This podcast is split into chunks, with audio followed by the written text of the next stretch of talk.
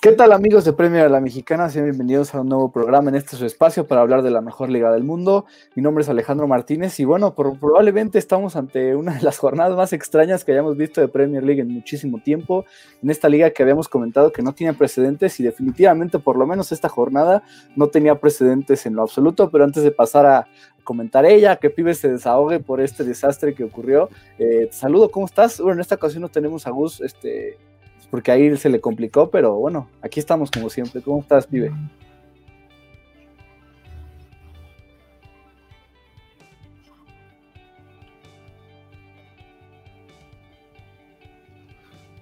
Hola, ¿qué tal Alex? ¿Cómo estás? Pues, ¿qué, ¿qué, te digo, no? Una temporada, más bien, sí, pues comenzaba la temporada de forma muy sorpresiva una tabla que si la ves y ves el top 4 en este momento, pues bueno, es una sorpresa completamente. Y ya, ya estamos hablando de los resultados, porque algunos ya sabrán que yo le voy al Liverpool y lo que acaba de suceder, pues es, algo que, que la mayoría de los que estamos no lo, no lo habían vivido, ¿no? Ver esa goleada. Es más, me atrevo a decir que nadie había visto una goleada así al Liverpool desde hace tiempo. Entonces, pues se viene duro, ¿no? Porque hoy sí hay, hay, de, qué, hay de qué hablar en, todo sentido. Sí, justamente aquí nos pone Diego Armando Benítez. Vaya que hoy hay de qué hablar y pues sí, hoy hay varios temas, hoy hay que comentar muchas cosas y empecemos por lo que fue el sábado, que fue el día menos movido, el día menos escandaloso. Y empecemos con el Chelsea Crystal Palace, ¿no? Venía el Chelsea de, hacer un, un, desastre en la jornada anterior, empató 3-3 con el West Bromwich, logró salvar ese 0-3 de desventaja pero ahora pues se topó en un, en derby de Londres contra un Crystal Palace que venía bien, pero aún así el Chelsea, eh, bueno, se redimió, tuvo un buen nivel, ganó 4 a 0, doblete de Jorginho, primer doblete en su carrera, 11 de 10, 10 eh, de 11 penales eh, marcados con el Chelsea de los que ha cobrado. Y lo único que ha fallado, de hecho, fue esta en la jornada 2 contra el Liverpool.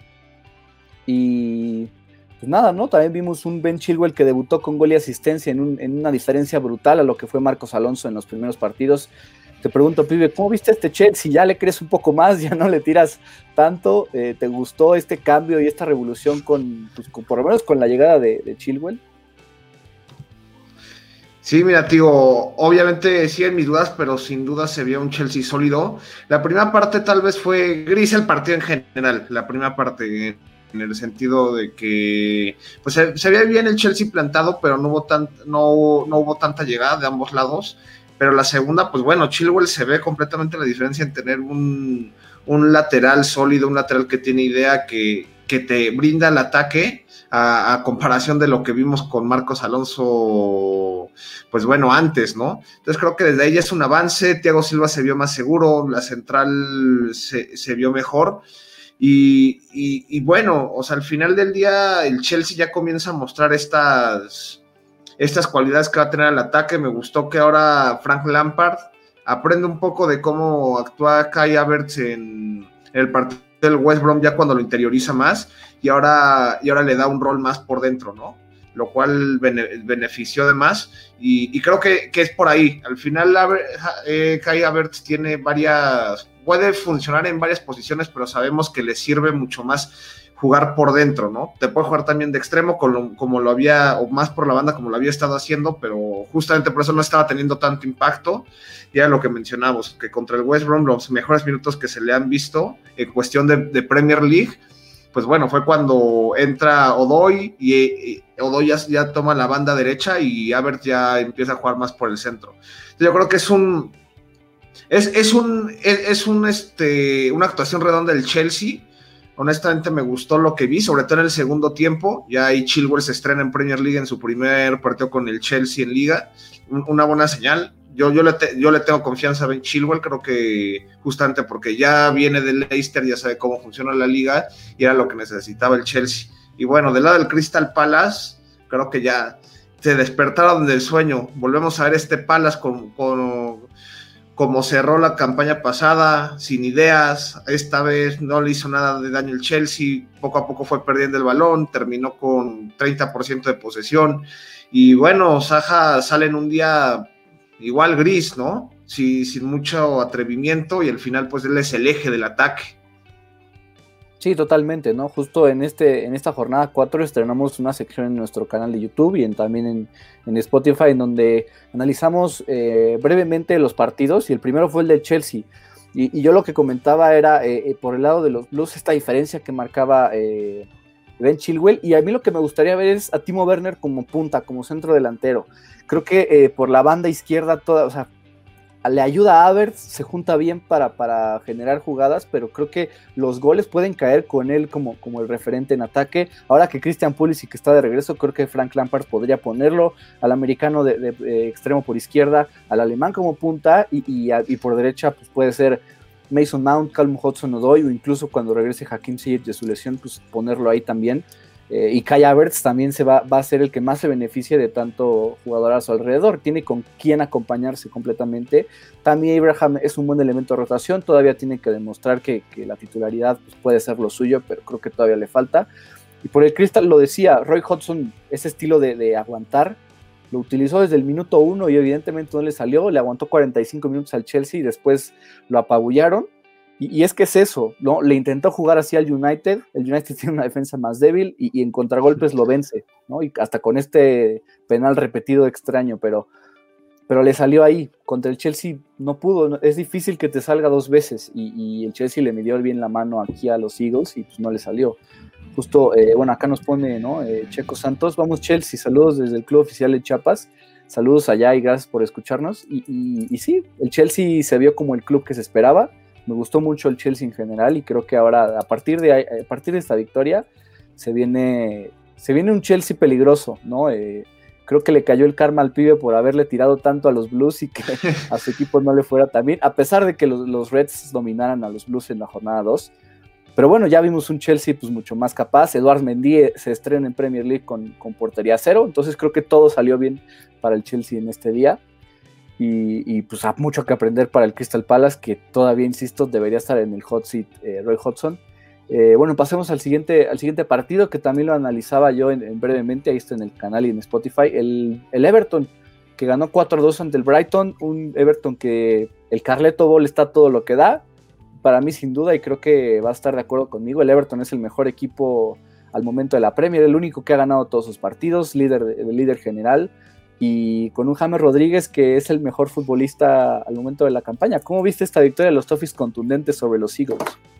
Pues es sorpresivo, ¿no? Aunque ya decíamos en las predicciones que sin duda con Ancelotti al mando y con todos los fichajes y demás, se veía que el Everton iba a ser duro, ¿no? Iba, iba a pelear, pero no creíamos que iba a tener este funcionamiento de una forma como tú dices, ¿no? Es el equipo más sólido línea por línea. Tal vez la, única deficiencia que le veo tampoco es tan grave y quiere decir que, que, limite o, dependa de esto, es la defensa, que ya también hablaremos que consiguen a Beth Godfrey de, Norwich City. Pero al, final del día es tremendo cómo Ancelotti le da la vuelta, ¿no? Al equipo con James Rodríguez, que bueno, ya estoy en su mando en el Madrid, y creo que por ahí, pues bueno, el colombiano con Ancelotti hace unos años fue su mejor temporada que le fueron sus mejores temporadas que le conocemos en el fútbol europeo. Y al final del día es eso, James es la clave, tú ya lo decías, hay que reconocerte honestamente que tanto Gus como yo teníamos estar en nuestras dudas, no decíamos que iba a ser un fracaso, pero justamente por este bajo nivel decíamos que tal vez podría tardar en, en carburar en Premier y al contrario ha sido el jugador del partido en, todos los encuentros de liga de, este Everton, es donde gira la idea del balón, es el que ocasiona, también mete goles como lo hizo eh, el día sábado, da asistencias. E, este Everton está conectadísimo línea por línea, de la media. La verdad, Ocurre me está gustando mucho esta función del box to box que está haciendo con el, con el Everton y, ahora sí que a temblar, ¿no? Por ejemplo, ya se viene después de la fecha FIFA el derby de Merseyside. Y ahora sí toca, este, pues e, e, e, es, preocupante. Y aquí Alan Gray dice, Olsen sienta a Pickford, pero ya. Y pues, no lo sé, es cierto que Pickford siempre tiene estos errores. De hecho, uno de los goles es gracias a, a que no logra contra. Sí, sí, sí. Y, y es cierto que tiene esos errores, pero no sé si Olsen también esté para llegar y, competir. Digo, Olsen también ha sido a veces irregular, pero es, una buena noticia ese fichaje porque al final del día Pickford se sintiera un poco de presión, de que no puede equivocarse tanto, pero sin duda sigue siendo el portero titular. Y del lado del Brighton, mm, yo creo que fue el partido más, flojito que le hemos visto. Sigue estando esta idea interesante. Ya Joel Beltman debuta en Premier League, pero eso hace que salga Tariq Lamptey, bajan a una línea de cuatro y ahí desde ahí empezamos a ver que el Brighton empezó a bajar las manos y, no, tenía este fútbol que nos tiene acostumbrados, ¿no? Eh, sin duda el Brighton está jugando bien, pero los resultados no le acompañan lamentablemente y eso puede ser preocupante. Ya decíamos que tal vez iba a llegar como en una posición 11-2 al final de la campaña y, creo que se va a mantener así. Al parecer le falta esa parte de poder cerrar los partidos, de poder pues dar el golpe sobre la mesa y creo que le va a estar costando y se va a encontrar con esto ya hasta un poco a la mitad de la temporada. Pero creo que el Everton sí, sin duda es el equipo más poderoso, eh, hablando otra vez de los Toffees. Sí, totalmente, ¿no? Y creo que lo, lo, que más sorprende del Everton es el impacto tan inmediato que ha sido. No se esperaba que pudieran tener un, buen proyecto ambicioso y que la Europa League fuera una posibilidad muy grande, pero que desde el principio ganaran todos sus juegos y demás. Creo que eso no se, no se anticipaba. Y exacto, el partido de la fecha 5 contra Liverpool es, clave porque es el juego más complicado al que van a enfrentar por el momento. Definitivamente lo de Aston Villa fue un accidente, no creo que ese Liverpool vuelva a salir. Les puede beneficiar la baja de Allison, sin duda alguna. Eh, creo que más por la presencia de Adrián y su, y su desconfianza, pero, pero al mismo tiempo es, es, una prueba durísima para, para el Everton y es un derby de Merseyside que pues, en general no suelen ganarlo. Y, y, sí, y creo que entendieron también esta profundidad que necesitan en defensa. Ben, ben Godfrey llega, ¿no? Eh, también estaba Gerard Brightwhite, este juvenil, eh, para complementar lo que es eh, Michael King y Jerry Mina. Me gusta mucho este equipo. Eh, James Rodríguez es el arquitecto del Carreto Ball y por el cuadro de Graham Potter, pues sí, como que los resultados no le han dado, como que a ver, jugar buen fútbol no ha sido suficiente, pero creo que eventualmente se van a dar los tres puntos que, necesitan para mantenerse en la parte alta de, la tabla. Por números no son un desastre, se ve bien el panorama en términos generales.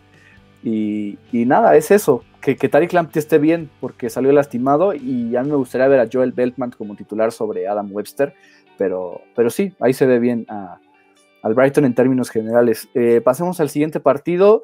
Un, yo creo que es el mejor partido del sábado. Me encantó este partido, el Leeds United que recibía al Manchester City. Eh, empiezan ganando los Citizens con una gran anotación de Raheem Sterling y parecía que los Citizens iban a agarrar rumbo después de haber perdido 5-2 en casa contra el Leicester. Y no, al contrario, el Leeds United eh, planteó un partido muy a lo Marcelo Bielsa, agresivo, sin miedo, y terminan empatando el juego con una posibilidad enorme de haberlo ganado ante esa falla de Patrick Bamford frente a Ederson. ¿Qué impresiones te dejan estos Whites y, pues bueno, evidentemente el City en un juego muy bueno, un juego muy, muy de Premier League que encantó a pesar de que solo fuera 1-1? Pues mira, al final del día creo que están dando la razón de por qué está toda la afición con Bielsa y están en el tren, ya, ya lo poníamos en Twitter, y es esto, ¿no? Y, era yo mi duda, ¿cómo se iban a presentar tal vez contra el City? Y al principio le cuesta Bielsa, podemos ver cómo el City inicialmente controlaba el balón, controlaba de que los de Bielsa no salieran jugando con balón controlado, se veían bastante incómodos, pero poco a poco Bielsa fue ajustando y al final del y al final del día logra logra, logra ahora sí que ganar esta presión que Guardiola impone y, empieza a tener ataques interesantes y ataques rápidos como le gusta a Marcelo Bielsa en este equipo. Y, del lado de, del City, pues, ¿qué te puedo decir, no? Ederson es figura. Yo creo que sin Ederson sí, podrían perder, pese a, pese a que regala el primer gol de Rodrigo Moreno, que es buena noticia, ya que no había empezado con el pie derecho su aventura en Inglaterra, pues este gol, aunque sea como fuera, ¿no? Gol es gol y esto ojalá que le dé más confianza. Pero para mí Ederson es el jugador del partido. Yo creo que si no, si no tiene esos achiques, porque el de Banford tal vez es el más puntual que tenemos, pero hubo varias ocasiones donde Ederson apareció. Y, si no es por él, estaríamos viendo tal vez a un City que hubiera perdido en Elland Road. Entonces, creo que es un partido fue un partido interesante ver cómo Bielsa juega ahora sí contra uno de los contendientes al, título y sale con una nota probatoria, como digo, en una esas hasta se puede llevar los tres puntos, ¿no? Salió un Ederson inspirado y del lado del City, pues bueno, siguen sufriendo un poco. Raheem Sterling cumple, pero luego le, falta pues ese toque, ¿no? De, de, de 9 y sigue siendo como un falso 9 ahorita que no tiene delantero centro, ya está entrenando el Kun, pero al final del día siguen sufriendo en eso. La defensa se vio un poquito mejor, ya, ya vimos a Rubén Díaz con Laporte en, en, la, en la central. Kyle Walker juega demasiado bien, después de una actuación un poco dudosa en el 5-2, pero esta vez tengo que reconocer que por su banda logra, logra tener más control, logra también eh, apoyarse más a, la ofensiva, entonces me gustó ese lado, creo que van por el buen camino, veremos cuál será la central de Guardiola ya que tiene a Díaz y además ya tiene, bueno, ya tenía a Key y tiene a un Laporte sano, entonces veremos cómo se desarrolla el City, pero sin duda empieza mal el City, ya perdió tres puntos y aparte ha, empatado ¿no? este, este partido, entonces veremos qué, le pasa, qué, le sucede en un futuro. Sí, por el lado del Leeds, creo que confirmó que es un equipazo de Premier League, ¿no? Eh, este proyecto que empezó con Bielsa hace dos años y medio, tres, está rindiendo frutos ahora en este inicio, han tenido un arranque bastante bueno. Y, creo que, bueno, Rodrigo, que había sido invisible en los primeros tres juegos, tiene su mejor partido con los Whites. De hecho, ese gol que, se lo regala a Ederson, por lo menos viene de un casi golazo que marca que el mismo Rubén Díaz es el que desvía corner. Pero, pero sí, fue un poco un premio al buen partido que dio. Y por eso los Citizens les necesitan a Gabriel Jesús. Eh, me dejó muchísimo a deber Ferran Torres. Es este esta inconsistencia que, le vimos en el, en el, Valencia, pues la mostró en su primer arranque en Premier League con el City. Creo que Bernardo Silva debería ser titular, me gusta mucho el portugués y lo ha limitado mucho Guardiola. Justo aquí nos pone Andrés Mansur, ¿no? creemos que es, la, que es la última temporada de, Pep Guardiola en el City. O sea, si, seguimos viendo estas inconsistencias, si no vuelve a ser el, el City dominante que se esperaría bajo Guardiola, podría ser su último año como entrenador del, de los Citizens.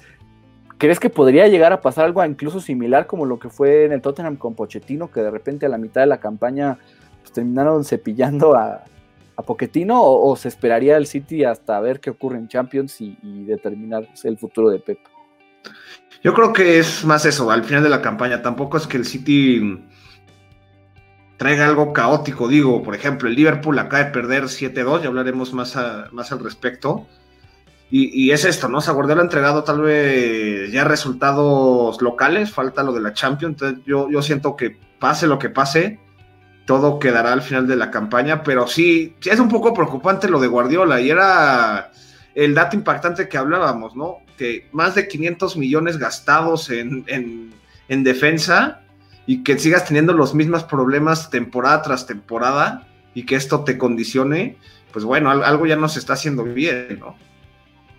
Pues sí, ojalá que, estos fichajes, eh, pues por lo menos en el papel pinta muy bien Rubén Díaz, pinta bien Nathan Ake, me gustaría que esa fuera la dupla, pero en su sistema de rotaciones pues no, no la veremos tan seguido y pues menos ahora que, vimos pues por lo menos solidez con Laporte y Rubén Díaz, pero bueno, eso es un poco lo que fue el partido en Dylan Road y pasamos al último del, sábado. La victoria del Newcastle United 3 a 1 sobre el Burnley, un Burnley que sigue sufriendo, por lo menos ya marcó gol. Ashley, Ashley Westwood es el que anota en el gol. Ashley Barnes había anotado, le anulan por fuera del lugar. Pero por el lado del Newcastle, un fútbol de Steve Bruce eh, terrible, terrible, pero Callum Wilson, vaya que ha respondido. Otro doblete en, los Magpies. Alan San Maximán mete una buena anotación. ¿Qué, cuál es tu balance en general del partido en donde los Magpies sea como sea, siguen teniendo resultados a favor, ¿no? Este, esta maldición de Steve Bruce de un partido terrible, pero al siguiente vuelvo a jugar igual, pero de alguna forma me sale la victoria. Pues mira, eh, durante el partido está la, estadística que cuatro tiros a puerta llevaba el equipo de Steve Bruce en, en la temporada y cuatro eran los goles, ¿no? Que habían anotado. O sea, un dato tremendo para ver la ineficiencia que tiene este equipo al ataque, que es más cuestión por el técnico, yo lo sigo repitiendo, no es de que los, no es de que los jugadores no se encuentren, no estén dejando cosas, sino que, sino que yo creo que el técnico no lo encuentra. Esta vez me gusta un poco más la alineación y Alan Saint Maximán da un partidazo. Para mí, yo creo que fue el jugador del partido se burló a cualquier jugador del Burnley que llegaba, mete un golazo, mete una asistencia, lamentablemente sale de sale de, cambio porque se, lastima, entiendo, el talón, ya mejor le dan descanso ya en el segundo tiempo, pero fue un partidazo para el francés. Sigue siendo el mejor jugador del Newcastle siempre que, siempre que se lo propone. Bueno, Callum Wilson también suma, suma otro doblete. Es a lo que venía. Venía viendo que en los 28 partidos antes de empezar a su aventura en el Newcastle solo llevaba tres goles y ahora en estos cuatro partidos con los Magpies, pues ya lleva cuatro goles, ¿no? Una renovación y creo que era un delantero centro que necesitaban. A Joelinton le da minutos, la verdad, sin pena ni gloria, llegaron, estuvo apoyando, pero sí es encontrarse en Premier, si bien en la Carabao ha metido, ha metido cuatro goles, ¿no? En, los partidos que ha disputado, pero seguimos con eso y Mira, el Newcastle sabemos que mientras esté con Steve Bruce no va a cambiar el ritmo, sigue sacando estos resultados y tendría que hilar, empezar a hilar derrotas para que se empiece a considerar sacar a Bruce, pero parece ser que la suerte esté de su lado. Y de la cuestión del Burnley, pues muy triste, honestamente yo veo que van a estar peleando el descenso toda la campaña, muy limitados. Estábamos viendo que gastaron nada más 1.1 millones en el mercado justamente por la cuestión de que no tienen dinero.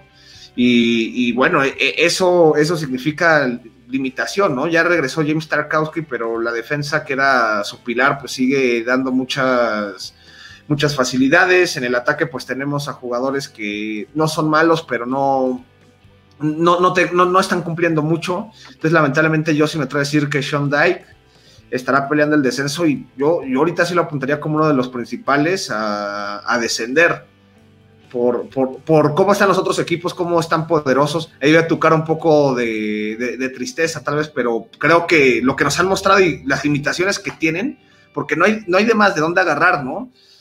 Los van a hacer pelear el descenso y, en esas pueden descender. Una, una lástima lo del Burnley. Hay, hay, poco, hay poco que hacer para Sean Dyke, tampoco es de que sea culpa de Sean Dyke. Yo creo que es la cuestión del proyecto, ¿no? Que no le están dando con qué, con qué seguir peleando. Pues sí, esa es una realidad. Por más que, me intente convencer que el fútbol de Shondai saca resultados, creo que ahora no hay con qué. Bien regresa James Tarkowski, bien necesitan a Ben Mee, pero esa defensa con Kevin Long acompañando, pues va a ser un desastre toda la vida. Tu fichaje, insisto, tu fichaje estelar fue Dale Stephens. Así no se va a arreglar ningún tipo de problema y va a ser complicado que se mantengan en Premier League. Por más que, que Shondai juegue a su estilo, evidentemente lo van a terminar rompiendo porque los demás equipos son mucho más completos, tienen con qué romper esta barrera de que pueda imponer Shondai a veces y bueno, es eso por el lado del Newcastle, no se va a ir Steve Bruce porque sus jugadores le sacan el trabajo, al final de cierta forma el talento está muy alto, si fuera otro entrenador estarían peleando de Europa, me atrevo a decir, pero, pero pues sí, por eso sacan los resultados, Calum Wilson que pues en hasta se está viendo mejor que lo que era en el Barmouth, eh, un inicio eléctrico, un inicio genial. Y bueno, ojalá que se mantenga de esta forma. Eh, eh, es un buen futbolista y Alanzán Maximán pues, sigue siendo un, maldito crack que se carga a los Magpies al hombro y termina siendo el que revoluciona todo en el Newcastle. Y pues ahí están, con otra victoria en su, en su bolsillo y que pues, no se ve nada malo el panorama como se hubiera pensado, ¿no? Eh, pasamos al domingo, que el domingo fue caótico en todos los partidos, fue, una revolución extrañísima en cada uno de los juegos. Y empezamos con el primero, uno de los primeros. Leicester City recibía al West Ham United que venía de haber, Leicester venía de haberle ganado como visitante al, City 5-2. No esperaría o pensaría que el West Ham sería rival pues, un poco o relativamente fácil. Y no, Siete goles en los últimos dos partidos anotados por el West Ham United. Yo insisto, de verdad no puede ser coincidencia que los dos mejores partidos del West Ham en la era de David Moyes hayan sido sin Moyes en el banquillo. De verdad, no, no, tiene, no puede ser coincidencia. Es, demasiado como para creer que, sea coincidencia. Siete goles en dos partidos, dos partidos dominantes completamente y el mejor partido que le he visto a Pablo Fornals ante Leicester en su etapa con los Hammers. Eh, ¿Qué destacas de este juego? Porque además vimos a un Jared Bowen también encendido, eh, eh, y ya decía lo de Fornals. En general, el, Leicester, bueno, el West Ham United se ve como un equipo de Europa. Sí, tremendo, ¿no? este, bueno, uno de los asistentes de Moy, Alan Irving, es el que anda ahorita manejando. Entiendo que creo que Moy está ahí por Zoom hablando entre partido. Pero la clave del West Ham es lo que me ha gustado de este equipo, es su línea de cinco atrás. Esa es la clave, porque no están permitiendo, secaron a los Wolves, los Wolves no supieron hacer nada y vuelven a hacer lo mismo con el Leicester. Y es eso, ¿no? Que poco a poco se van abriendo los espacios y así ataca, ¿no? Ataca ataques más directos y, todo, y todo surge porque esa línea de 5 está muy sólida y, con eso pues secan a los rivales, los cansan y terminan encontrándose así. Pues, que, ¿quién va a decir, no? David Moyes creo que puede ser el problema. Ya sabíamos que es el problema, pero se está demostrando que, que se está demostrando que, pues bueno, no, no es tan necesario para estos Hammers que ya, ya suman dos, dos victorias no tan presupuestadas. El Leicester deja de ver después de haber acabado con el City 5-2. No, se le ve con mucha idea, se, vieron muy, pero muy dubitativos. Tal vez Harvey Vance fue, fue de lo mejor, podría decir, pero al final del día. al final, pero bueno pero sí, digo, a, veces pasa, ¿no? Luego el, VAR y el arbitraje está, deja todavía que, que, deber, pero está, está creciendo, se está consolidando, tiene mucha idea, es joven, entonces ojito porque también puede ser uno de los referentes del Leicester durante esta campaña y a futuro. Y pues bueno, el Ham sorprendiendo, ya tú dices, Fornal, por fin se le vio algo, algo bueno, ¿no? Algo de, de lo que nos tenía acostumbrados en España y, también por, ahí va la cosa de que logran esta victoria pues, sorpresiva de 3 a 0. Creo que el West Ham puede encontrar ya la clave. Obviamente va a empezar también que buscar variantes, porque si se queda con esa línea 5 y ya, y, los ataques directos, pues ya luego los van a saber medir y otras van a regresar los malos resultados. Pero creo que encontraron el camino correcto y ojalá que David Moy siga desde casa, ¿no? Parece ser que eso es lo que les está ayudando para, para dar pues resultados positivos insisto, no puede ser coincidencia. Y pues están en esta misma línea de cinco que comentabas, Vladimir Koufal, ¿no? Este checo que debutó con el equipo y fue titular en su primera aparición con los Hammers, tuvo un debut bastante sólido, fue muy bueno su partido, uno de los mejores jugadores del, West Ham, me atrevo a decir. En general, pues se vio un equipo que no, no parece que haya tenido problemas de descenso la campaña anterior. Ah, mete gol Micael Antonio, porque al final Micael Antonio es el que anota, pero no, se vio un equipo que dependiera de él. Todos se vieron muy bien. Ryan Fredericks tuvo uno de sus mejores juegos también con el West Ham. Partidazo de los Hammers en general. Y otra vez la inconsistencia de Brendan Rodgers, la inconsistencia del, Leicester City, que, un partido brutal y un partido terrible es este, esta montaña rusa de emociones que nos tiene acostumbrada los Foxes. Desafortunadamente parecía que no ocurriría esta temporada y este resultado pues deja deja mucho que desear. Debut de Sengi Sunder no fue el mejor, hasta veíamos una imagen de Angelo Bona volteándolo a ver al piso como de te estoy dominando. Eh, por lo menos ya llegó Wesley Fofana, este central que, llega del San Etienne, puede ayudarle muchísimo a Kaglar Soyuncu ante las deficiencias de Johnny Evans. Pero pues, pues, pues, sí, son esos partidos de accidente y esos partidos de inconsistencia del Leicester que creo que no, eh, no dejaremos de ver, a menos que Brendan Rodgers este, aproveche y saque todo el jugo de sus fichajes en, en esta temporada, pero sí, por lo menos el West Ham se ve bien, por más eh, extraño que eso parezca. Y el siguiente que fue tempranito el domingo, el Southampton vence 2 a 0 contra el West Bromwich. Y pues sí, sorprendentemente ganan sin gol de Danny Ings. Una anotación muy buena de Musa Genepo, que tuvo uno de sus mejores juegos con los Saints. Y una extraordinaria anotación de Ol Romeu, como de Super Saiyajin, una volea ahí con un estilo bastante extraño. ¿Te gustó este Southampton que por fin se le vio sin dependencia completa de, de Danny? Mira, sin demeritar al West Brom, pero creo que sí, me gusta el Southampton. Obviamente tampoco quiero sacar muchas conclusiones porque al final del día van contra el equipo más débil en defensa, bueno, uno de los equipos más débiles en, defensa. Lo de Oriol Romeu, sigo viéndolo y no entiendo cómo, cómo logra, ya, ya decías, ¿no? Esta volea este remate extraño, pero que fue potente y igual puede estar como para los goles de la semana. Tremendo. Es bueno que Hot encuentre opciones sin Danny Ings, aunque está ahí, pues sabemos la dependencia de Ings, ya lo decía Gus la, semana pasada, 46% de los goles del, del, Southampton han caído de los pies de Ings, y bueno, creo que encontrar otras opciones, eh, eh, es más interesante. Genepo apareció, este jugador que es intermitente, es el que puede entregar un poquito más de explosividad, pero el problema es que no siempre está fino, no siempre da, lo que se le, espera y es una buena, una buena adquisición. Bueno, es una buena noticia, más bien, y una buena adquisición es que llega tío Walcott. Bien, ya es viejo, ya. Exacto, dijo pródigo, después de 15 años regresa y si bien ya no, ya no tiene, ya, ya, ya no es joven, pero creo que puede aportar eso, ¿no? Un poquito más de explosividad, algo que falta luego por las bandas y que le podría servir al Southampton en ciertas partes de los de los encuentros. Vemos a Southampton demasiado sólido y bueno, el West Brom, la misma historia de siempre. Veamos qué hace Mateus Pereira, la defensa un fracaso, esta vez juegan con, con línea, de, con línea de cuatro. Y, creo que es eso, van a seguir peleando. Al final no se, no se fortalecieron con nada más en el cierre de mercados. Y, y no hay mucho que sacar, ¿no? No, ¿no? no, hay una idea, parece en un equipo todavía de Championship y creo que van, direct, van a regresar directamente allá eh, al final de la campaña. No le veo dónde rescatar, qué pueden hacer, están muy limitados y al final, como lo decían, en los fichajes no, no da nada. Y Mateos Pereira sigue siendo el que si el que busca, a veces hasta sus compañeros no, no se asocian bien con él, entonces ahí, ahí está el problema.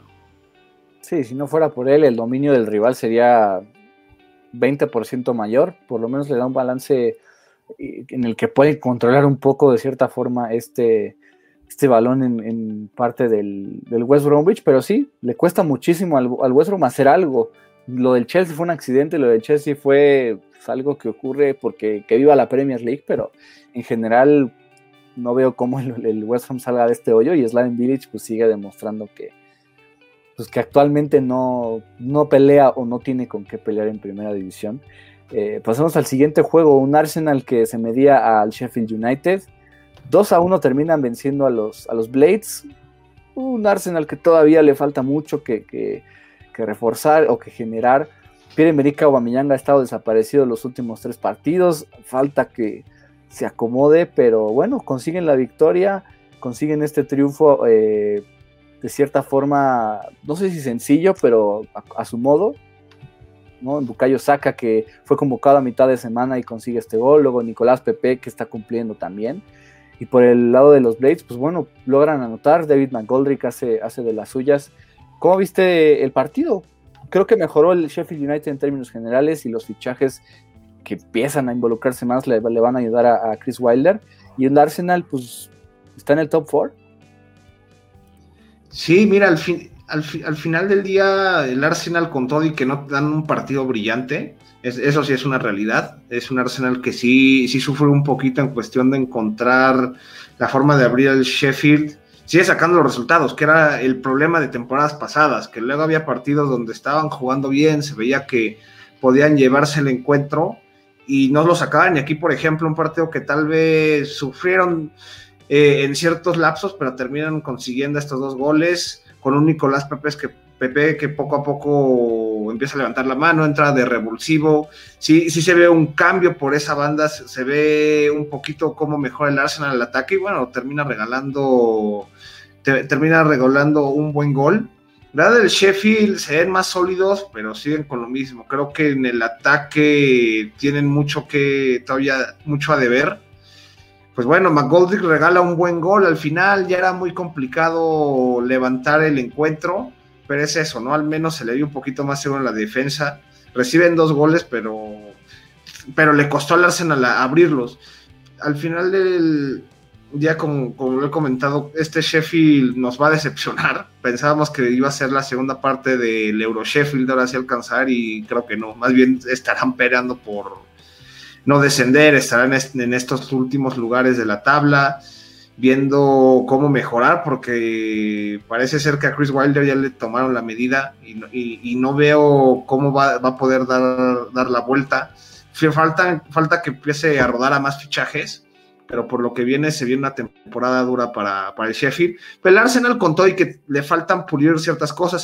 ya no se encuentra, tal vez porque está más abierto por la banda pero sigue dando resultados y eso también es importante, ¿no? Para que se asienten y quién lo diría, ¿no? Están en el top 4 en este momento.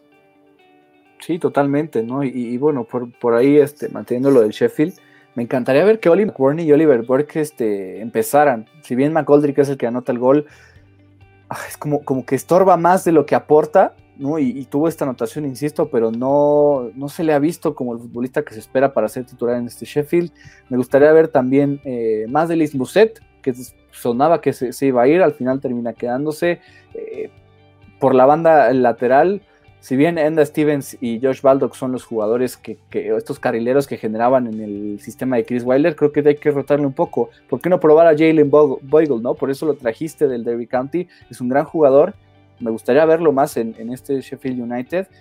Y pues sí, tienen que variarle, porque si juega con lo mismo, lo mismo de siempre, Ben Osborne, Sander Berge y John Lundstrom en medio campo, pues vas, todos ya se sabe en ese sistema. Creo que hay que moverle un poco ante el, tal vez la poca creatividad que ha tenido Chris Weiler para, para darle variaciones a su, a su esquema. Por el lado los, del Arsenal, llega Thomas Party, este medio campo se ve mucho más eh, amplio, mucho más efectivo. Lo que fue esta historia de esta semana con Gonersaurus y que sí lo va a, salvar con su salario, pues bueno, la mejor asistencia que ha tenido Sil en los últimos dos años con los Gunners. Este Arsenal que ya está en boca de todos y está en el top 4 y, tiene con qué pelear y seguir arriba. Miquel Arteta lo ha hecho bastante bien y, y, pues a pesar de que no fue su mejor partido, consiguen una victoria, una victoria sólida me gustó Pepe, me gustó Bukayo Saka, entonces el ataque profundo le está eh, sacando resultados eh, a favor a los Gunners. Y lo que fue el otro partido de temprano en, el domingo, me quedó a deber, pero terminaron ganando su partido. El Wolverhampton vence 1-0 al Fulham, un Fulham que sigue teniendo una defensa también terrible, por lo menos eh, reforzaron bastante bien en el deadline day su defensa, fue el que mejor lo hizo ante sus problemas. Y bueno, el Wolverhampton, que a pesar de que gana y que mete una buena anotación Pedro Neto, todavía me sorprende que en uno Espíritu Santo tenga estos experimentos. Román Saiz como carrilero por izquierda, eh, Adama Traoré no empieza el partido. No sé, todavía Nuno me cuesta muchísimo trabajo entenderlo, pero ¿cómo viste el partido? ¿Cómo, cómo te gustaron los Wolves en uno en este juego? Nelson Semedo, por lo menos ahí está adaptándose cada vez más. O, o, ganan gracias a que el rival era tan débil como lo es el Fulham? Pues mira, sí, como dices, estos experimentos de Nuno, mira, le, funcionan porque es un equipo que va contra un equipo de menor nivel, ¿no? De, menor poderío. Sí, se me hizo muy extraño, ¿no? Esa posición de Roman Saiz. En algún partido, la campaña pasada, lo llegó a poner ahí, pero no creo que sea el, lugar donde más rinde, ¿no? Ya sabemos que Saiz, donde más rinde es ahí en la línea 3, pero bueno, e, es, ya, ya se ve claro que uno va a buscar cambiar un poco el esquema y siento que ya se dio cuenta que no puede estar ahí con lo mismo siempre, porque si no le pasa lo que le pasó contra el West Ham. Hasta ese el Fulham fue aguerrido, ah, pudo aguantar, pero volvemos a tener los mismos errores de siempre, de estos Cottager. sacaron, a, sacaron a Michael Lector más, más que merecido, lamentablemente, uno de los jugadores que más me ha decepcionado en este inicio de campaña. No se le ha visto un nivel de Premier League, perdón, pero es la verdad. Y, bueno, por eso le dan, le dan cuello por este partido. Sin duda, el Fulham, pues, pues ficha unos centrales. Eh, está este jugador del City de 23 años eh, que se ve una buena apuesta, pero también está el otro Joachim Andersen, que muchos decían varios analistas dicen que no sabemos qué tan bueno fue este fichaje, porque en Francia nunca se pudo asentar, tenía muchos errores, en los duelos se los ganaban bastante, entonces hasta ahí quién sabe cómo, si en Francia no, no está rindiendo, en Premier League, ¿qué te esperan? ¿no? Pero si seguimos con lo mismo, Sambo Anguisa sigue haciendo un buen trabajo, ya se está ganando la titular luego de que los primeros partidos Scott Parker todavía tenía sus dudas y bueno, es, es, esa discusión del Fulham, ¿no? Que va a seguir peleando, no descender. Eh, bueno, pues, siguen, siguen sin, puntuar nada, ya hasta el West puntuó, ellos se van en cero tras cuatro jornadas, entonces es un mal comienzo, las cosas van a empezar a, verse feas. lamentablemente, así que hay que ver cómo le da la vuelta a Scott Parker, que tiene poca experiencia, veremos si eso no les pesa también al final del día. Pues sí, Scott Parker ha intentado con lo más que, ha podido rescatar este equipo y creo que es tan escaso que no, pues no ha sido suficiente. Por lo menos este fichaje de Ruben Loftus-Cheek le puede ayudar. Eh, lo que será Tocina Darabiollo, que me gustaba lo que, lo que hace en el City y lo hizo bien también en Championship, puede ser mejor que Michael Hector, peor, pues está muy complicado. y Wolverhampton pues necesita tener a sus estrellas, ¿no? Daniel Podense y, arriba a Raúl Jiménez, eh, Raúl Jiménez con Adama Traoré. Creo que Pedro Neto tiene que ser más un recambio. Tenemos que ver a Fabio Silva porque pues, fue uno de esos fichajes estelares y entre sus portugueses y demás. No lo hemos visto. Vitiña tampoco lo hemos visto. Entonces, pues tienen que pues, mandar al campo a sus portugueses de ensueño, ¿no? Entonces, pues es esta idea por parte de Wolverhampton. Y pues ya pasemos este, al cierre de lo que fue el domingo. En, aquí comienza el caos total. Empecemos con la fiesta y el circo del Manchester United. 1 a 6 pierden en casa contra el Tottenham. Yo sinceramente creía desde antes del juego que el United iba a ganar. Vaya desastre. 6 a 1, Helminson y Harry Kane le pasaron por encima. Hasta Serge Aurier, que había tenido tantos problemas con los Spurs, le pasó por encima a los Red Devils. Y, justo lo decíamos, ¿no? En, Twitter ahí poníamos un tweet, ¿no? Cuando una persona da positivo a COVID-19, inmediatamente sus defensas se convierten en Eric Bailly y Harry Maguire, que de verdad qué show dieron el partido. ¿Qué, tienes que decir en este desastre de los Red Devils y en, esta, en este dominio completo de los Spurs?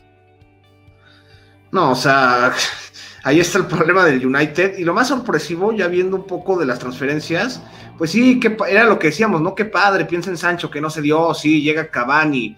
Mira, al menos la, lateral izquierda que vimos que fue una avenida, tremendo, una cosa vergonzosa, que Sergio Aurier sabemos que de hecho hasta se escuchaba que podía irse de, de los Spurs durante este mercado, hizo lo que quiso, o sea, entraba, tocaba el último cuarto de la cancha, hasta metió gol. E, ese gol que, por cierto, Pierre-Emile Hochberg, mis respetos, tal vez se habla mucho de Kane y son en este partido porque meten sus dobletes, pero lo que hizo Hochberg en medio campo, dar ese balance, dominar ahí para que, para que marcara la pauta de la, del Tottenham y al final dar esa asistencia fue tremendo, ¿no? Lo, lo, de este nuevo jugador de los Spurs.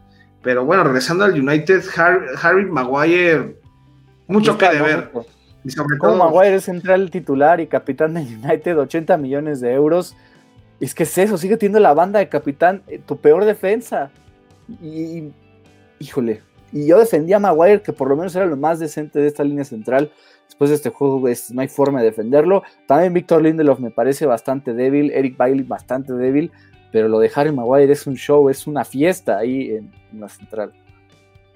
Sí, no, o sea, 80 millones y cometes esos errores infantiles de que no sabes bien cómo regresar el balón, o sea, da, da, da un cabezazo que, que, que, que, no se entiende, ¿no? O sea, honestamente este United está dejando mucho que desear. Luego la expulsión de Anthony Martial, que terminó muy bien la campaña y ahora la empieza muy mal. No, no, no se ha encontrado como el delantero.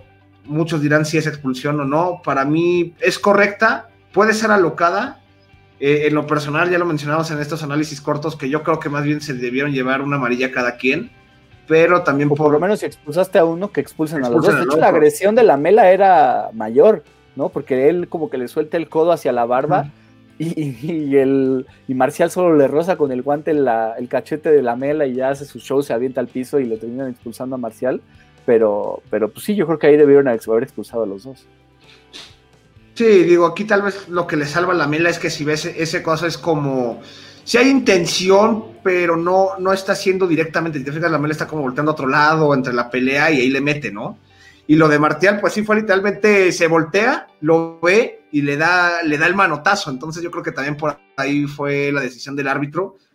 Eh, como digo, no la comparto del todo, pero, pero sí, no, no es tan alocada y aún así no creo que eso haya sido lo que determinó el resultado.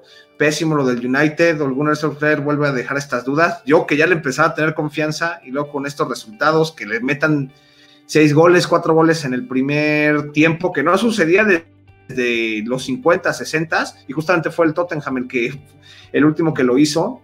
Entonces, tristísimo el United prometía bastante y está empezando mal. Y luego a mí no me, a mí no me convenció su mercado de fichajes, honestamente. Necesitaban un central, en vez de gastar ese dinero para más, para más ataque pensando en Sancho, gástatelo en un central, porque si no se encuentran cómo comunicarse, cómo mejorar el nivel, el United va a seguir sufriendo así, es una realidad. Pues sí, ¿de qué te va a servir que Amad lo llegue en enero, no? Si todo este semestre puede seguir siendo ese mismo desastre. ¿De, qué te va a servir Alex Telles en la, en la lateral si al final vas a seguir siendo lo mismo? Facundo Pelistri, Edinson Cavani, por lo menos te puede ayudar en ataque y en profundidad, pero la defensa central sigue siendo terrible. Creo que va a tener, ya, ya que le encanta tanto a Leonardo Solskjaer usar jugadores de, la cantera, pues que utilice Axel Tuansebe, Phil Jones, todos estos elementos que están ahí, pues ya si estás experimentando, ya si estás en una, en una crisis, pues mínimo en una de esas un jugador de la juvenil que siente al United saca un partido pues un poco más destacado. Y, es esto, ¿no? El Gunnersaurus es mejor defensa central que los que tiene el United. Diego Pía Bendaño y yo seríamos mejores este, refuerzos para el United que lo que tiene actualmente el cuadro de Leonard Solskjaer. Tendría más seguridad David De Gea con nosotros. De verdad, qué, qué circo tiene el United y que no hayan reforzado la central, pues es, es un chiste. Es, realmente un chiste. Y menos porque tenían el deadline day con, con el 6 a 1 dos días antes. Entonces, un día antes. E, es sorprendente que, no se les haya dado ningún fichaje en la defensa central, pero bueno, ya, ya, ya no hay más que decir ahí en el United, porque es eso, es burlarse de la defensa central y hasta termina dando lástima de cierta forma, porque por más que intenta salvarlo, yo creía mucho en el United, en el, proyecto eh, en esta temporada, pero ellos mismos terminaron de quitarme esa, pues, esa confianza que yo les, les llegué a dar, ¿no? Y el Tottenham cada vez se ve mejor, ¿no? Eh, le quitaron el fichaje al United de Sergio Reguilón y les dio un baile también. Y, pues es eso. Es, que el Tottenham pues, va a tener ya a Gareth Bale, que creo que le puede ayudar muchísimo. Se ve bien, se ve mejor. Tuvo una, una semana brutal, ¿no? Eliminaron al Chelsea en el Carabao Cup. Eliminaron, bueno, terminaron asegurando su pase a los a, la fase de grupos de la Europa League y ahora ganan 6-1 en Old Trafford. Pues hasta, hasta eso José Mourinho pues no ha hecho mal trabajo en este inicio de campaña. Y bueno, la dupla Kane-Son, lo de Harry Kane está haciendo tremendo, ¿eh? Todo lo que está haciendo fuera del área, cómo, cómo jala los defensas y eso le da opción a que Son pues empieza a ser goleador. Me está gustando mucho lo del inglés. Ojalá y se mantenga sano, porque creo que sí puede ser una temporada redonda de él. Y bueno, lo de Son, esta faceta más goleadora que se está encontrando mucho con la portería, eh, es tremendo. Estos dos jugadores están siendo lo mejor de, el Tottenham y ahora sí que promete dar mucho que hablar esta dupla que bueno, ya, ya relativamente existía, 26 goles se, habían acompañado a estos dos, pero me está gustando mucho cómo se están encontrando, cómo Kane jala, cómo puede, puede manejar el balón fuera del área, pues es el líder de asistencia, ¿no? ¿Quién diría que Harry Kane estaría siendo en la jornada 4 líder de asistencias con 6. Entonces, este Tottenham está teniendo un segundo aire y Mourinho está encontrando tal vez un,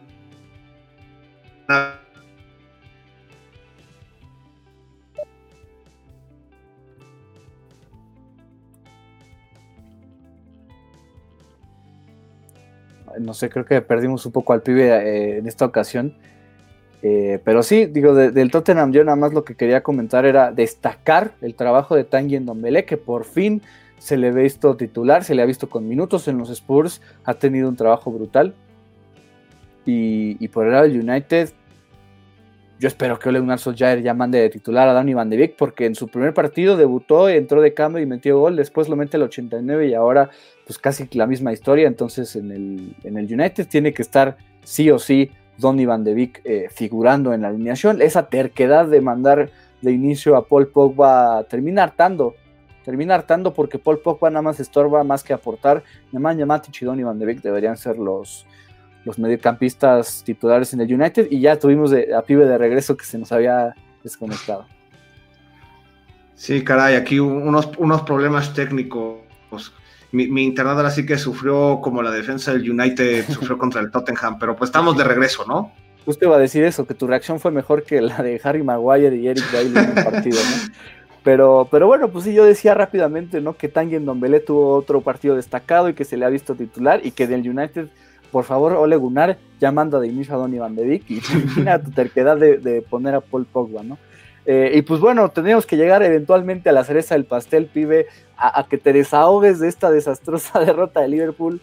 7 a 2 el Aston Villa termina venciendo a, los Reds, al cuadro de Jürgen Klopp. Adrián San Miguel empieza. Adrián San Miguel es el que pues empieza el show porque le regala ahí un balón a, Jack Grealish que le da a Oli Watkins, que se estrena con, con la camiseta de Aston Villa y no solo una vez, sino tres. De hecho, aparte del segundo es un golazo, el segundo que marca es un golazo, se le vio muy bien como delantero, me gustó mucho Oli Watkins, se dudaba de su precio y creo que lo está empezando a desquitar. Si es constante, puede ser ¿no? una especie de Danny ¿no? De, por qué no pelear por el campeonato de goleo. Jack Grealish es fantástico, de verdad es un, es un arquitecto. Eh, eh, estaba solo la temporada pasada y fue suficiente para eh, el que salvara a los, a los Villans. Ahora que está acompañado, está siendo suficiente para estar en segundo lugar. Apenas dos goles recibidos en esta campaña, han ganado todos sus partidos y el Liverpool pierde por cinco goles, doblete de Mohamed Salah para por lo menos maquillar ahí la goleada. Te lo dejo a ti, pibe. Esta, desahógate, si quieres por lo menos enaltece lo que fue los Villans y luego desahógate con el Liverpool como quieras. Esto te lo dejo completamente a ti, que ya te desahogaste en nuestra sección de partidos a analizar breves, pero ahora sí es tu partido.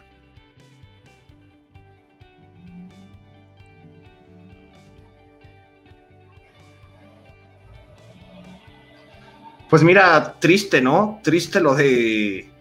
¿Qué, te puedo decir? O sea, ah, sabíamos que el partido no, no, iba a ser fácil, porque el Vila está jugando buen fútbol, hay que reconocerlo. Yo también ahorita hablaré del Aston Villa pero el Liverpool, todo, eso sí, yo, yo sí quiero señalar a Adrián, tampoco decir ya se tiene que ir, este, línchenlo, o sea, también hay que agarrar un poco las cosas con, pues con cabeza fría, pero es cierto que Adrián ya está retomando esa versión del West Ham, ¿no? Que lo hizo perder la titularidad, luego lo terminó ya siendo borrado del equipo y recupera esto acá, ¿no? Estábamos mencionando en algún punto recuerdo cuando perdieron contra el Atlético de Madrid y fueron eliminados y de hecho fue culpa de Adrián otra vez, ¿no? Regresan eh, esa, esas memorias, algunas deficiencias que tiene, definitivamente no sabe jugar con los pies y no, y no aprende. De ahí sale el primer gol y creo que desde ahí todo empieza a moverse para el Liverpool. La defensa es preocupante, no solo este partido, ya había estado dando señales que no es lo mismo que la temporada pasada. No me está gustando Trent Alexander Arnold en faceta defensiva. En el ataque sigue siendo imponente, sigue generando oportunidades con los centros que manda, pero en la defensa lo, están venciendo muy fácil. Ya decía que lo de, el gol de Watkins es cómo se lo lleva con tanta facilidad por la banda, luego, luego mete, se mete hacia adentro y, anota un golazo, ¿no? Y podemos recordar que algo parecido pasó con el gol de Jack Robinson, que justamente la facilidad con la que Robinson se lleva a Alexander Arnold y, remata, hasta Van Dyke está dejando de ser tan controlador de esta línea de cuatro, Joe Gómez la verdad también hay que, hay que señalarlo, está teniendo tal vez sus peores partidos. Ya Gus creo que le estamos dando la razón de que Gómez está sobrevalorado, no lo sé. Para mí sigue siendo un central bastante bueno y con mucha promesa. Y el que medio se salva es Andrew Robertson, pero la defensa honestamente en este inicio de campaña está demasiado mal. El 7-2 es engañoso. Mira, si tú ves el, si tú no viste el partido y ves el 7-2, dices, no, es que el Vila se bailoteó al Liverpool y, e hizo lo que quiso en cierta parte, sí es cierto que el Vila fue superior, tuvo muchas oportunidades, pero también dos de, o tres de esos goles fueron a, través de rebotes, ¿no? El gol de, Magui fue rebote. fue rebote. El primero de Grealish fue un rebote. El, segundo de Grealish que intenta como bombearlo y como que le pega tan mal que es gol. Exacto. Y obviamente la deficiencia de Adrián San Miguel, ¿no? Sí, exacto. O sea, mira, puede, pudo haber sido un resultado tal vez de escándalo, un 4-2, que tampoco se ve tan mal. Mire, Leicester le acaba de ganar 5-2 al City. Pero el 7-2 creo que tampoco muestra la realidad del encuentro, ¿no? Al final, poco a poco, termina pegándoles a estar con los brazos cruzados, tiene que hacer ajustes en la defensa tiene que ver qué, qué, modificar. Creo que esta en esas ahorita sirve mientras Joe Gómez encuentra que Fabiño se baje. Para mí el mejor partido defensivo en Premier League que le he visto a Liverpool fue contra el Chelsea y porque Fabiño estuvo ahí abajo. Entonces en esas Klopp tiene que poner el botón de emergencia y mientras Fabiño en la central, que no desconoce esa posición. Es el día de Liverpool. Salah sigue siendo, es, es tremendo cómo sigue siendo peligroso con, con, todo, con todo lo que con todo y, lo que sucedió en el partido, las oportunidades que, tuvo las logra finiquitar. y ya llega, y bueno, rebasa los 100 goles en Premier League, considerando también los dos goles que metió con el Chelsea en su momento. Y de lado del Vila, pues es la Vilanmanía, ¿no? Están jugando bastante bien, me gustó mucho lo que vi. Lo de Ross Barkley creo que es un mediocampista que va a aportar bastante, lo vimos bastante metido en el partido. Tuvo dos oportunidades antes de su gol y creo que de, eso apuesta Dean Smith, ¿no? Este 4-3-3 que se puede volver 4-2-3-1 con un Ross Barkley que puede llegar desde atrás para tocar área y ahí tener más posibilidades. Creo que este Milan no va a estar peleando por el descenso, no va a estar buscando salvarse en las últimas fechas. Tiene para algo más. No sé, no me atrevo a decir para qué, pero fácil sé que va a estar peleando partido tras partido y no va a ser fácil y no va a ser sencillo para, los rivales. Entonces hay que reconocer mucho lo que hizo el Aston Villa, cómo logró destruir la defensa de Liverpool y poco a poco se fue haciendo del partido. Entonces hay que darle un aplauso, aunque les digo que tal vez el resultado final no es del todo correcto, porque hubo todos estos risanos, ¿no? Que, que son tremendos. Sí, totalmente. Creo que, y aparte, Jack Grealish está teniendo aliados fantásticos, ¿no? Lo que era, lo que es ya Ross Barkley en su, en su debut con los Villans, lo que está jugando John McGinn, que era lo que se esperaba en, la temporada anterior y lo que venía haciendo en Championship, e incluso el Conor Hurahan, que también está teniendo un muy buen nivel. En general, el Aston Villa con este fútbol, sin duda alguna, está para terminar en el top 10 de la, de la tabla nos está cayendo la boca a todos porque lo considerábamos como un equipo a descender y vaya que no, vaya que está bastante fuerte. Emi Martínez fue un fichajazo, Oli Watkins está haciendo un fichajazo y Ross Barkley también. Entonces creo que los Villans están en, un plan grande y ojalá se mantengan así. Son un equipo que debe estar en Premier League, que tiene historia en la, en la mejor liga del mundo y que ahora está pues, por lo menos sacándole, sacándole honor a su historia y, pues el tener a uno de los mejores futbolistas ingleses del momento como lo es Grealish, que tuvo tres asistencias y dos goles, una, una fantasía. Me salvó un poco de tener una semana desastrosa en fantasy de premio a, la mexicana y pues por lo menos estamos todavía en el top 20, pero, pero pues sí, qué, qué baile eh, de, en términos generales de, de, Aston Villa que, la, y que Liverpool pues, tiene que mejorar y, de cierta forma le afectan las bajas por COVID-19, ¿no? Los positivos de Sadio Mané, de Thiago Alcántara, que casi no ha jugado con los Reds, pero ya se pesa su ausencia, porque, y, obviamente también de Jordan Henderson, porque justo Fabiño empieza de central eh, eh, cuando estaban todos. Creo que ahora que regresen, Fabiño tiene que ser el central, Thiago Alcántara, eh, Jorginho y Jordan Henderson estar en el medio campo y obviamente Salah eh, arriba, pero, pero sí, es esta, es esta idea que, que, pues, que Liverpool tuvo un accidente gigantesco, no se pudo recuperar y pues qué catástrofe terminaron viviendo. Y, que viva la Premier League porque nos hace ver este tipo de resultados. Puede que en, en Anfield el, Liverpool gane 5-0, pero el 7-2 es imborrable y el 7-2 va a quedar marcado para toda la vida y, pues bendita Premier League por tener este tipo de situaciones.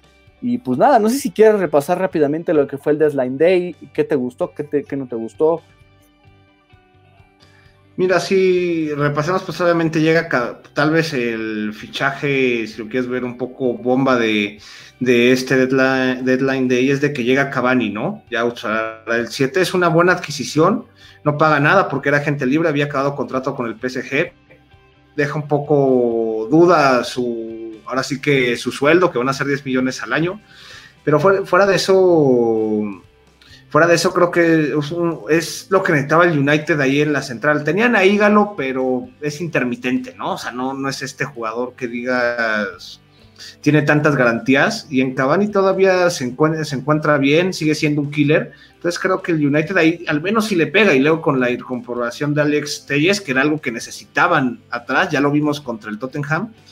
Falta el central para que el United ahora sí que se llevara una grandiosa nota, pero hace, hace las cosas, hace las cosas bastante bien, ¿no?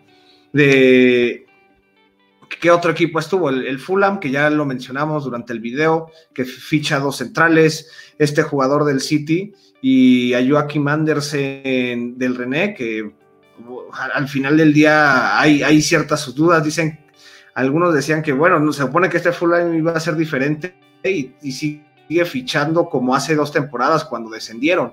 No, no, se, no se le entiende a, este equipo que quiere, ¿no? Si sigue cometiendo los mismos errores. Veremos si, si, cumplen estos centrales después, después de lo que hemos visto actualmente con los defensas que estaban antes del, del deadline day. Entonces, ah, entonces hay que ver, ¿no? ¿Qué puede pasar? No sé qué otro fichaje ahorita estoy repasando un poco los fichajes que, estuvieron. También, bueno, Malang Sar, tu. eh,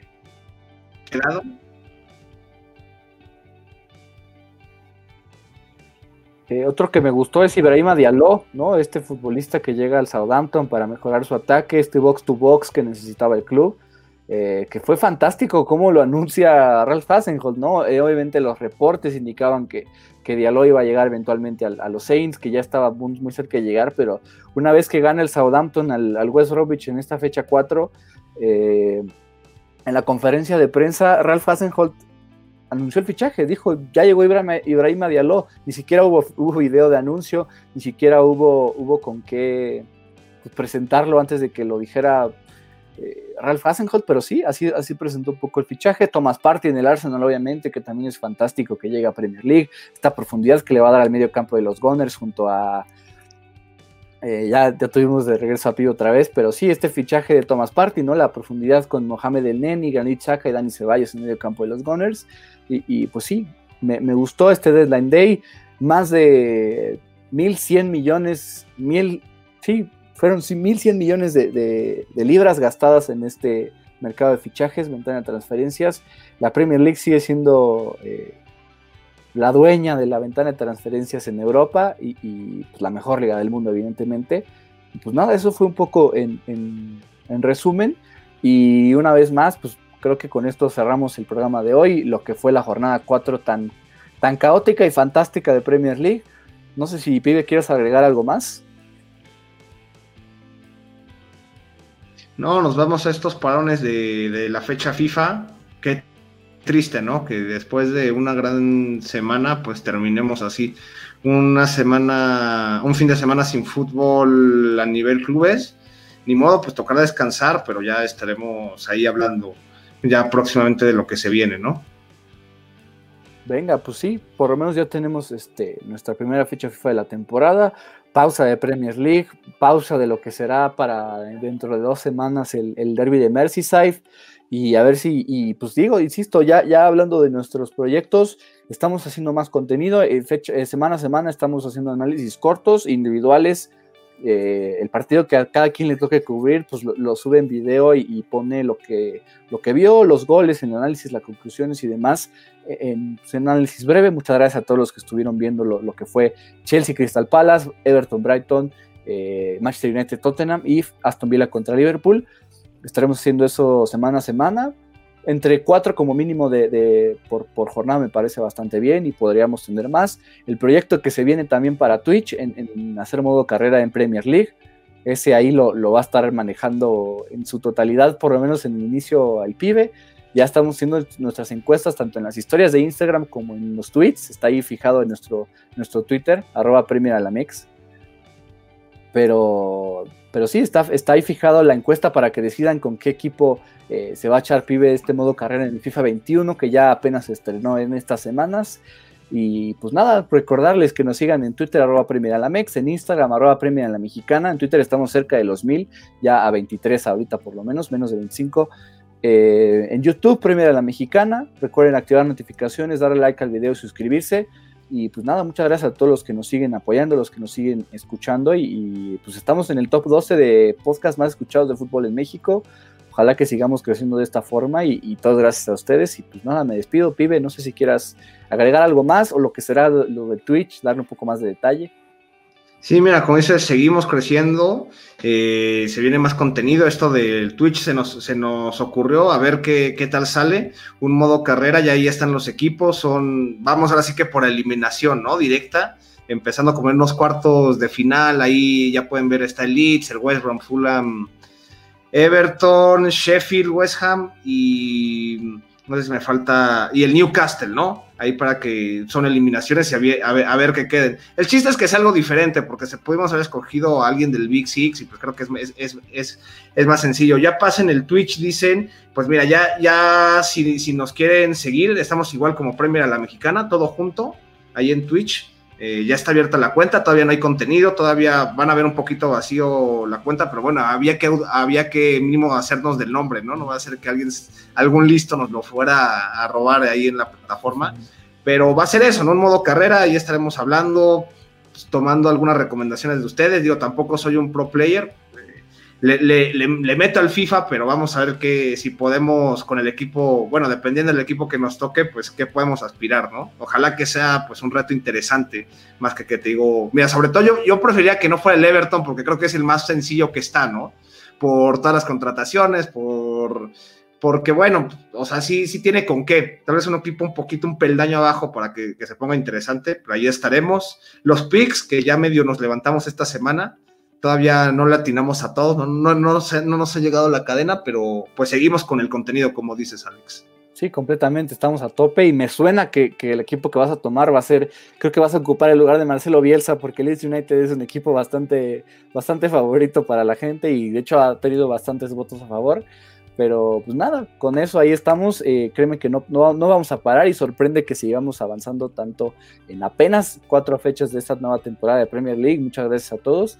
Y pues nada, un saludo a Gus, que esta vez no pudo estar con nosotros, pero para la siguiente sin duda estará acá. Y pues gracias nuevamente a todos, nos estamos escuchando y pues a ver qué pasa en la fecha FIFA. Ojalá nos pone aquí Renato Chávez, este, a ver si no nos deja lesionados la fecha FIFA. Ojalá, que no. Eh, pero bueno, nos despedimos y muchas gracias a todos.